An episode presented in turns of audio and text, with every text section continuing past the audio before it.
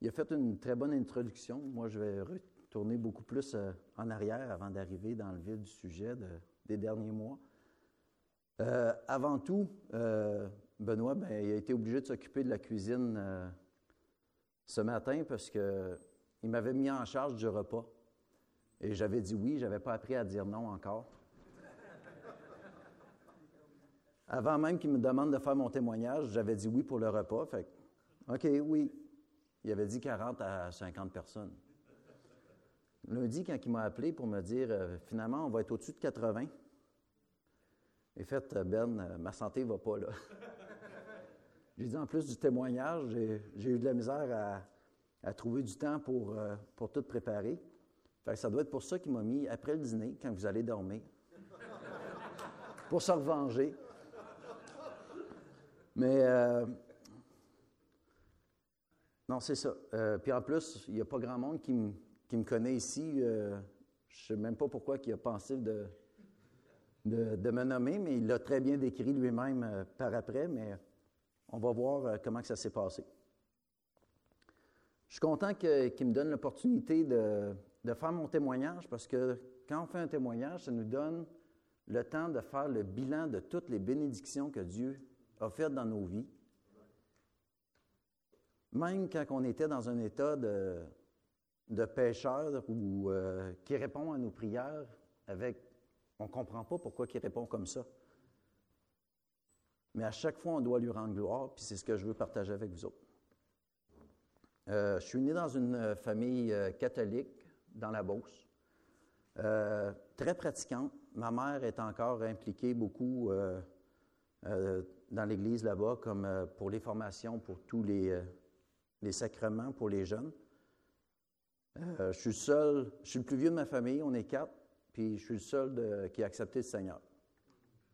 Donc, euh, c'est un peu difficile des fois les relations quand on parle, on parle du Seigneur, mais euh, vous allez voir par la suite comment que Dieu a répondu dans tout ce temps-là. Parce que même si je, en étant adolescent, on était tellement pratiquants, je servais la messe euh, dans tous les services, surtout euh, euh, quand c'est le temps de Pâques. La semaine sainte, il y avait des, le jeudi midi, jeudi soir, vendredi midi, vendredi soir, samedi, c'était quasiment toute la journée qui appelle le, samedi pascal. J'étais tout le temps dans, l'église jusqu'à un temps que j'ai décroché en comprenant les choses, mais j'entendais quand même parler de Dieu. Et même si je n'avais pas une connaissance évangélique de Dieu dans ce temps-là, lui est en train de préparer quelque chose pour moi dans ma vie. Je vais vous parler de. Pardon. Je vais vous parler de ma conjointe. Euh, plusieurs personnes connaissent euh, l'histoire euh, de ma conjointe, Marie-Hélène. Elle est née d'une fille mère. Euh, sa, mère, quand elle l'a eue, elle avait 13 ans, en Colombie. Et à 13 mois, ma femme pesait 13 livres. Donc, c'est. Il y a des bébés qui naissent à 13 livres. Elle avait un an et un mois, puis elle pesait 13 livres. Et sa mère planifiait l'acheter dans une rivière. Malgré le chiffre 13, là, une mère de 13 ans, à 13 mois, ma femme pesait 13 livres. Dieu a fait un miracle avec ce chiffre-là. Parce qu'il y avait une femme qui avait mis comme missionnaire dans un hôpital, puis elle a entendu parler des dames qui disaient Ah, il y a une, mère qui veut jeter son enfant dans la rivière. Et cette femme-là, une Québécoise, a dit Ben, si elle a de l'amour, puis qu'elle a décédé, ben, euh, elle va au moins eu avoir ça dans sa vie. Et cette femme-là avait vraiment un cœur pour Dieu. Euh, ceux de Lennoxville, euh, a, Mario, tu as eu la chance de connaître Pauline, il y a eu François Ménard aussi. Pauline Morin, qui a, qui a eu, eu le cœur de prendre ma femme, mais déjà Dieu la préparait pour moi. Puis moi, dans ce temps-là, à 19 ans, rendu à 19 ans, euh, j'étais rendu très loin de Dieu. Euh, j'allais à l'Église catholique, mais juste pour les fêtes, comme la plupart des Québécois, euh, qui se préparent à y aller une fois pour cette année. Et encore, on ne sait pas. j'avais, j'avais un problème avec, avec la boisson. Je buvais 72 bières par semaine, trois caisses de 24 par semaine en étant aux études. Malgré tout, Dieu m'a permis de réussir mes études au cégep. Il m'a permis de rencontrer ma conjointe, justement, durant ces études-là. Mais à peine trois mois que je connaissais Marie-Hélène, elle m'annonce qu'elle est enceinte. Je ne suis pas prêt. On n'est jamais prêt. Puis en plus, je suis même plus en couple avec cette femme-là. Tu sais, ou avec euh, cette fille-là, la session, euh, session de cégep était finie. Moi, je retournais chez mes parents en Beauce. Là, on s'était rencontrés à Sherbrooke. Ben, je ne paierai pas l'essence pour aller voir une, fille les fins de semaine ou quand je ne travaille pas. On n'était plus ensemble quand elle m'a appelé. J'ai dit, je ne suis pas prêt. Mais ma mère, elle vient me voir, et j'y annonce ça, puis elle me dit, mais François, si tu aimes cette fille-là un petit peu, Dieu va faire grandir votre amour à travers l'enfant. C'est tout le contraire de ce qui se passe dans les couples. Des fois, quand le couple est ensemble, ils ont un enfant, ils vont se séparer. Mais ma mère vient me dire, si tu aimes cette femme-là un petit peu, Dieu fera grandir l'amour entre vous deux à travers l'enfant. Même si ce n'était pas la situation que je souhaitais, mais c'est ce que Dieu a fait. Puis je le reconnais à chaque fois que j'avance. Ça fait 21 ans que je suis avec ma conjointe. Cet enfant-là, c'est Tatiana, les plus jeunes, et d'autres peuvent euh, la connaître. Euh, j'ai commencé à travailler, on a eu un deuxième enfant, Jacob, pas longtemps après. Donc, tout va bien, on déménage euh, à Montréal parce que je me suis fait mettre deux fois à pied, mais Dieu continue de pourvoir, puis euh, il me fait venir euh, à Montréal pour poursuivre des études à l'université en ingénierie. Entre-temps, je rencontre Pasteur Roy pour la première fois avec Pauline. Quelle rencontre, hein? Je n'étais pas prêt. pour moi, tout ce qui n'était pas catholique, comme la plupart des catholiques, ben, euh, c'est des sectes. pourtant, on utilise toute la, même Bible, mais nous, on l'ouvre. mais, non, mais, tout ce questionnement-là, ça m'a amené justement à ouvrir ma Bible, puis à la lire, puis j'avais des questions. Je parlais avec euh, Nathalie Carrier, la sœur de Benoît, euh, parce que c'était une amie de, Marie-Hélène. Elle avait eu la chance d'aller à l'église euh, évangélique de Lennoxville, mais sans, peut-être plus par obligation avec Tante Pauline. Mais c'est ça, on commence à, lire la Bible. On était en quoi, printemps 2000 à peu près. On commence à aller assister à l'église à Lennoxville quelquefois. Puis finalement, ben, euh, l'automne arrive, je dis, il faut que je trouve une église euh, plus près, Montréal, Lennoxville, c'est... Ceux qui ont fait le, voyage inverse ce matin, c'est juste une heure et demie, c'est, pas si pire, mais l'hiver, ça peut être tannant. Fait que euh, Nathalie, me dit, ah, mon frère, il était à l'EBRS, à l'église baptiste de la Rive-Sud à Longueuil. Il venait de déménager dans le bâtiment que l'église avait eu pour presque rien sur chemin Chambly. Et c'est là que euh, j'ai commencé à assister à l'église euh, baptiste de la Rive-Sud. Et le 3 décembre 2000, j'ai accepté le Seigneur. Donc, ça fait 17 ans la semaine passée. Et euh, tout ce temps-là, bon, ben, j'ai commencé à servir dans l'Église, oui, comme directeur, dirigeant pour, pour la musique. Je ne sais pas non plus encore une fois pourquoi on, m'a mis là, mais. Il m'a mis là, puis euh, c'est ça, j'ai euh, réussi à, rencontrer euh, des gens extraordinaires avec David Terrien, David Somerville, Mathieu, Charles, Simon. on était une belle gang, on se réunissait, j'ai acheté une maison à Saint-Hubert, puis tout, tout allait bien. J'ai poursuivi mes études jusqu'au doctorat, jusqu'à temps que, même après un refus une première fois,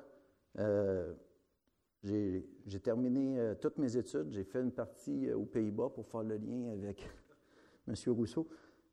Puis je suis employé pour Bombardier grâce à, un ami euh, que David Somerville a, mis dans ma vie. Donc Dieu a, pourvu à tout. Et je vous inviterai à lire le, verset, le, psaume 139 que j'ai mis dans, dans le dans le pamphlet qui dit Éternel, tu me sondes et tu me connais.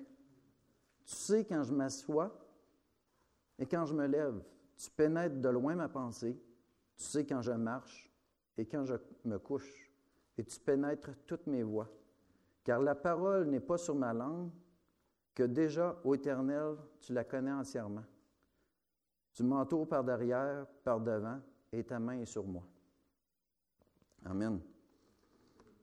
Donc, malgré tout ce qu'on ne réalise pas, comment Dieu nous bénit par chacune de ses décisions, même quand on ne le connaît pas.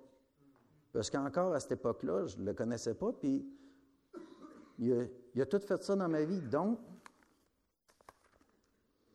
ça m'a permis de réaliser en janvier, wow, j'ai un bonheur mais un bonheur humain. Parce que oui, mes enfants euh, vont bien, ils réussissent à l'école, euh, à l'âge adulte, ils suivent encore le Seigneur, sont encore euh, participants dans l'Église ici. même j'entends mon garçon qui va être moniteur pour le camp d'hiver. C'est, je suis, wow! Mais moi, je veux changer de travail. Je m'ennuie un peu chez Bombardier. Je voulais voir autre chose. Je commençais à perdre un peu de vision sur l'œil droit, mais wow! on va, changer d'emploi. Et je trouve deux merveilleuses opportunités qui s'offrent à moi.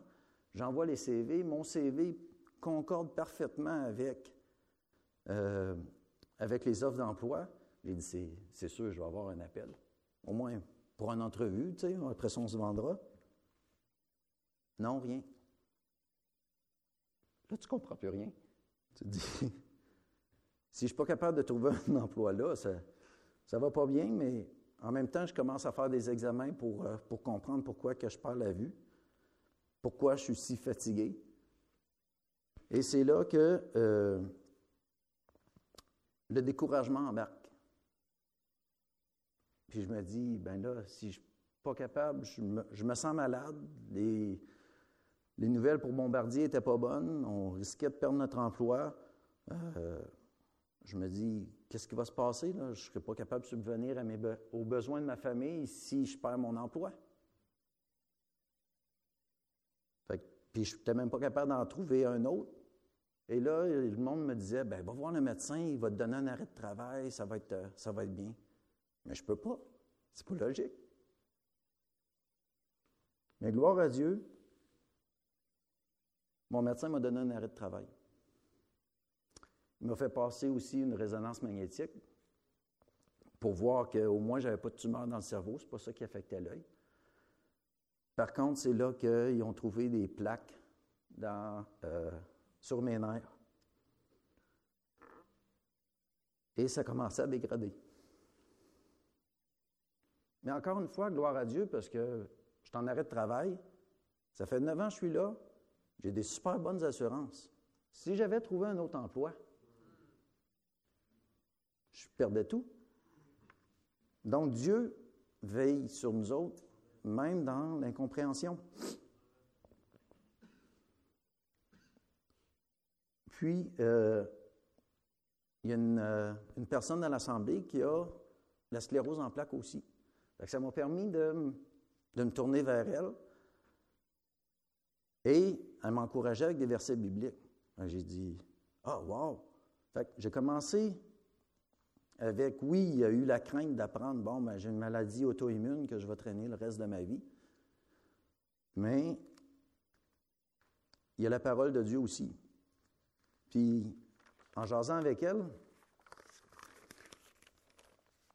puis en lisant ma parole, je suis tombé sur un verset, mais avant de le lire, il y a une autre personne aussi qui a dit Ah, je ne comprends pas pourquoi que c'est.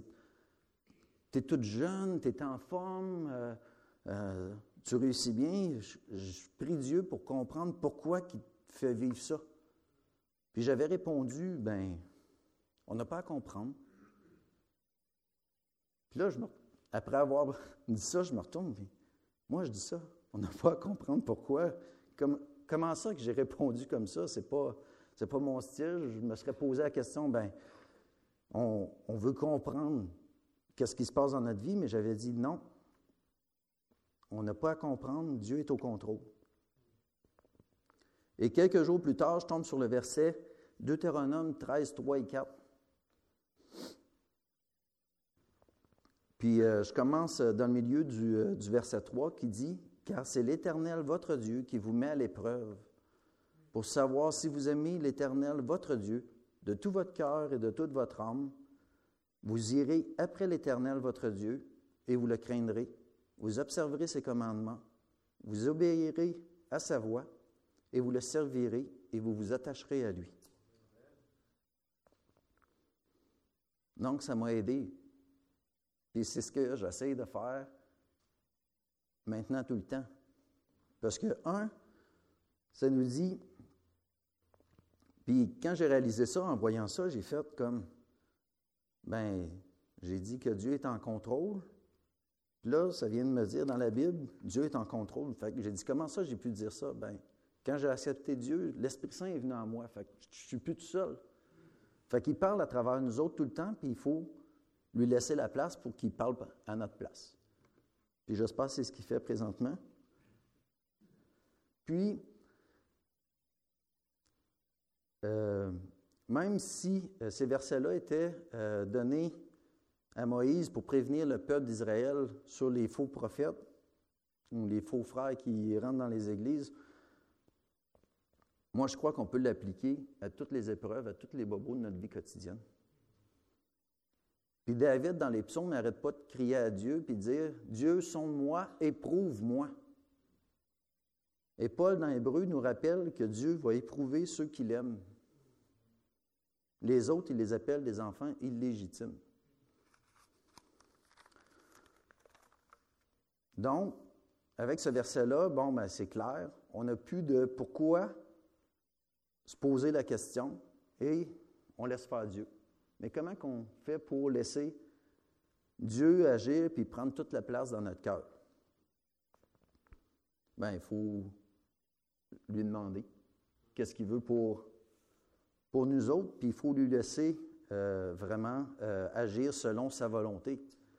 Par contre, il y a la fameuse histoire du, euh, du naufragé sur l'île déserte qui crie à Dieu, Dieu, viens me chercher, puis il y a un bateau qui arrive. Il dit, embarque, qu'on t'emmène. Non, j'attends Dieu. Puis il y a un autre bateau qui arrive.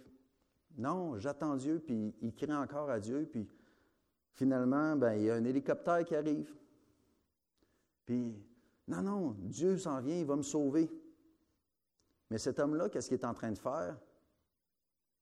Est-ce qu'il est en train de juste espérer sa volonté? Il veut voir Jésus arriver, marcher sur l'eau, puis il vient, je te ramène à la maison, ou de voir la main de Dieu sortir des nuages pour le, prendre? Dieu il a envoyé des choses pour le sauver de son île déserte, puis il attendait, lui, qu'est-ce qu'il voulait. Mais c'est pas ça que Dieu nous demande. Puis dans Ésaïe, il nous dit Mes pensées ne sont pas vos pensées, mes voix ne sont pas vos voix, dit l'Éternel. Donc, il faut arrêter de, de vouloir notre volonté. Quand on prie à Dieu,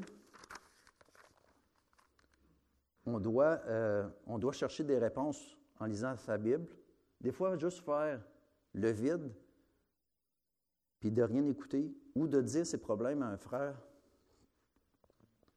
dans Christ qui pourrait nous, nous guider ou juste nous écouter, puis la réponse va, va venir. Puis heureusement, euh, on n'a plus de questions euh, à se poser de pourquoi. Et la crainte, on nous dit, vous irez vers l'Éternel et vous le craindrez, dans ce verset-là. Donc, pour aller vers l'Éternel, on doit ouvrir notre Bible. Et en ouvrant ma Bible, je suis tombé sur le fameux euh, proverbe 1.7 qui dit La crainte de l'Éternel est le commencement de la science. Et les insensés méprisent la sagesse et l'instruction. Donc, quand j'ai lu ça, j'ai dit Bon, la crainte de l'Éternel est le commencement de la science. Je viens d'étudier pendant euh, quoi, près de 15 ans à l'université. Je me disais, ben, côté science, je devais être pas si pire, mais, mais non je comprenais rien. J'étais encore loin de, euh, en tout cas, de connaître Dieu, puis de vivre le, bonheur qu'il veut nous offrir. Donc, euh, pour obtenir la sagesse et la connaissance, on doit d'abord se tourner vers Dieu, lui faire confiance et lui obéir. Il n'y a, a, rien de plus compliqué que ça. Parce que, un, Dieu, c'est notre Créateur. Puis quand on va pour s'acheter quelque chose au magasin, est-ce qu'on aime avoir la copie ou l'original? On va préférer l'original. Et comme Dieu est notre créateur, il nous a fait à son image, on est sa copie. Fait on ne devrait pas vouloir la copie, mais vouloir l'original. Et pour terminer, dans ce verset-là, il dit, Les insensés méprisent la sagesse et l'instruction.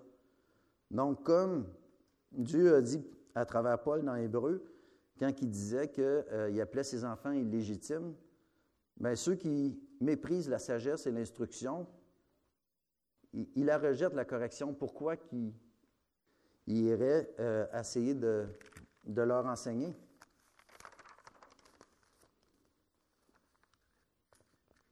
Mais heureusement, notre, euh, notre Père éternel est plein de compassion pour ses enfants.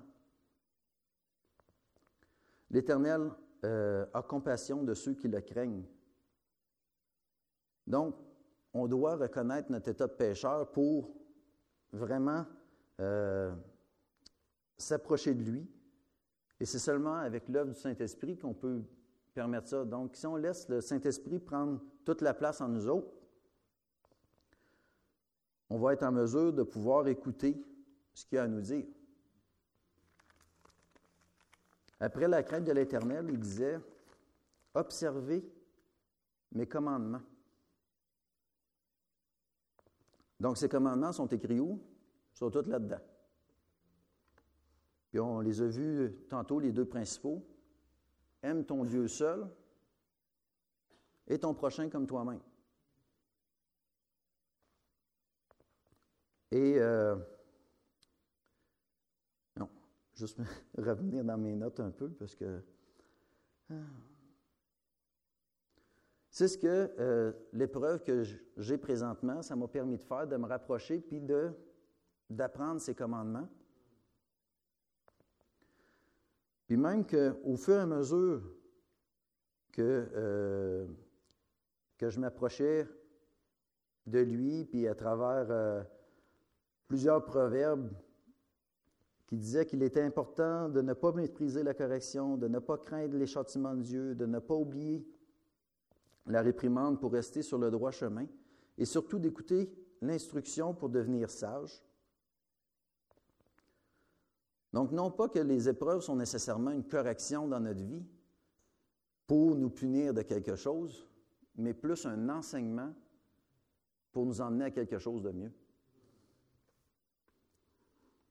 Puis, euh,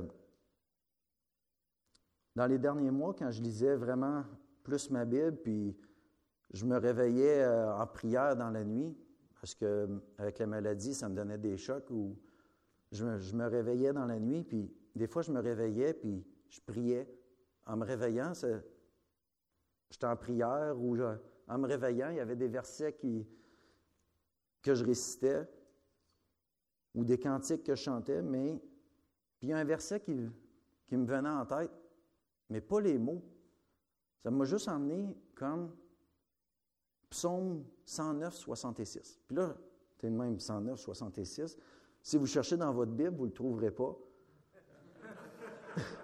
Mais j'étais 109, 66, puis je dormais, puis j'ai dit, mais ça me c'est pas, ça se peut pas. Puis, là, je me réveillais, 109, mais c'était 119, 66, qui dit, enseigne-moi le bon sens et l'intelligence, car j'aime, je crois tes commandements. Donc, d'observer ces commandements, c'est ça qui va nous permettre d'avancer. Puis je devais être trop têtu, puis euh, quelque chose dans mon, dans mon rêve faisait que euh, c'était déformé ou euh, peu importe, mais il reste que si je n'étais pas allé ouvrir ma Bible pour dire, bon, mais 109, 66, OK, c'est pas là, puis aller voir, mais à 119, 66, enseigne-moi le bon sens et l'intelligence, car j'aime tes commandements. Et dans ces commandements, il nous dit, dans un Jean, nous connaissons que nous aimons les enfants de Dieu lorsque nous aimons Dieu et que nous pratiquons ses commandements, car l'amour de Dieu consiste à garder ses commandements, et ces commandements ne sont pas pénibles. Donc, on parle de liberté depuis tantôt.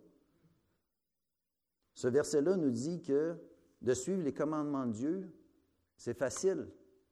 C'est pas pénible. Donc, si ce n'est pas ça la vraie liberté,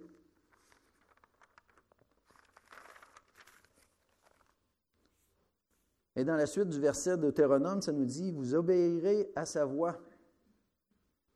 Donc, encore une fois, il faut écouter sa voix, il faut prier pour savoir où il veut nous emmener, qu'est-ce qu'il veut qu'on fasse. On désire connaître sa volonté. Et euh, j'ai un frère, François Ménard, qui m'a dit cet été, en même temps qu'on partageait sur la parole, que j'avançais, euh, dans ma lecture ou dans, ma connaissance de l'Éternel, il me dit que lui avait entendu ça d'un autre pasteur euh, au Saguenay, justement. On fait plus confiance aux livreurs de pizza qu'on fait confiance à Dieu. Parce que quand on prie Dieu, ben, on attend qu'il nous réponde, mais au livreur de pizza, quand on l'appelle, ben, on va préparer la table, on va préparer son argent pour pouvoir le payer parce qu'on sait que la pizza s'en vient. Mais quand on prie Dieu, on ne se préparerait pas? Non, il faut se préparer pour être prêt à observer sa voix. Et il l'avait dit aussi à Josué, puis je trouve que, moi en tout cas, euh, il me ressemble beaucoup. Dieu répond à, Josué, il dit, ne t'ai-je pas donné cet ordre? Fortifie-toi et prends courage. Ne t'effraie point et ne t'épouvante point. Là, souvent, on arrête là. Parce qu'on se dit, hey, envoie go, prends courage, vas-y, mon homme. Non, c'est pas ça. Il dit, après, il dit, car l'Éternel, ton Dieu, est avec toi dans tout ce que tu entreprendras. Dans les Proverbes, ça dit, confie-toi en l'Éternel de tout ton cœur et ne t'appuie pas sur ta sagesse. Reconnais-le dans toutes tes voies et il aplanira tes sentiers. Ne sois point sage à tes propres yeux, crains l'Éternel et détourne-toi du mal. Donc, on doit mettre notre confiance entièrement en lui et agir quand il nous le demande. C'est pour ça que l'autre partie du de, de Deutéronome, il dit, vous le servirez. Malgré les épreuves, malgré les handicaps. Parce que même Jésus, dans Matthieu, quand il était 40 ans éprouvé dans le désert, euh, pas 40 ans, 40 jours, éprouvé dans le désert, Satan est venu pour le tenter. Donc, dans les épreuves, c'est ce qui se passe. Mais Jésus a répondu, Tu adoreras le Seigneur ton Dieu et tu le serviras lui seul. Donc, c'est lui qu'il faut, euh, qu'il faut servir et lui rendre gloire, encore une fois, en toutes choses. Paul nous avertit aussi, que ce soit quand on dit en toutes choses, euh, Paul avertit que, les Colossiens et les Éphésiens qu'on doit faire de notre mieux tout le temps au travail, à la maison, dans notre voisinage, à l'Église, de le faire de bon cœur, avec empressement, comme pour le Seigneur, dans toutes choses. C'est ça, servir Dieu, faire selon sa volonté. Et Jacques nous encourage et dit, Mes frères, gardez avec un sujet de joie complète les diverses épreuves auxquelles vous êtes exposés, sachant que l'épreuve de votre foi produit la patience. Et je suis très heureux que l'esprit qui est en moi ait allumé puis fait brûler cette flamme-là de désir d'apprendre sur l'Éternel, de m'approcher de lui, de le connaître, et qui a parlé assez fort en moi pour pas que je perde confiance en Dieu durant cette épreuve-là. Que je n'ai pas eu à poser la question que la jeune fille a posée ce matin. Et que j'ai gardé la foi, puis d'avancer en avant.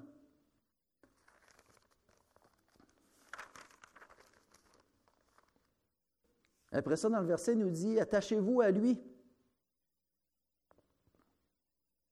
Approchez-vous de Dieu et il s'approchera de vous. Monsieur Jutra, quand il travaillait dans la porcherie, puis j'ai travaillé dans une porcherie, quand on est près des cochons, quand on sort de la porcherie, on sent le cochon. Donc, il faut juste s'approcher de lui. On veut connaître Dieu. Puis où est-ce qu'on va le trouver? On va le trouver dans la Bible. Puisque j'ai eu la chance dans les derniers mois, j'ai eu la plus grande bénédiction de ma vie euh, d'avoir cette maladie-là parce que j'ai appris à connaître Dieu. Et connaître Dieu, si on se fie à la Bible quand on disait connaître l'homme connu sa femme, ceux qui sont mariés, vous savez comment c'est intime, ce désir-là. Ben, j'ai eu cette sensation-là avec mon Dieu, d'avoir une intimité avec lui, de ressentir l'excitation, la joie de l'adorer, de prier, de vivre avec lui, de m'attacher à lui.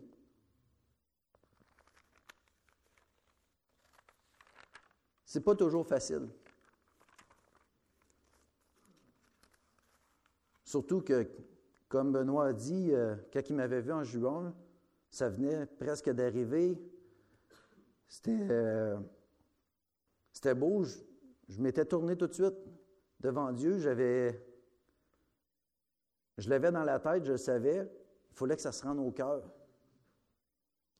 Parce que quand on se dit, ah, il faut étudier la Bible, il faut lire la Bible, il ne faut pas lire la Bible comme un roman ou comme les livres qu'on a la possibilité d'acheter ici, mais il faut il faut l'étudier. Si tu lis un passage une fois, puis qu'aujourd'hui il ne te dit rien, relis-le demain.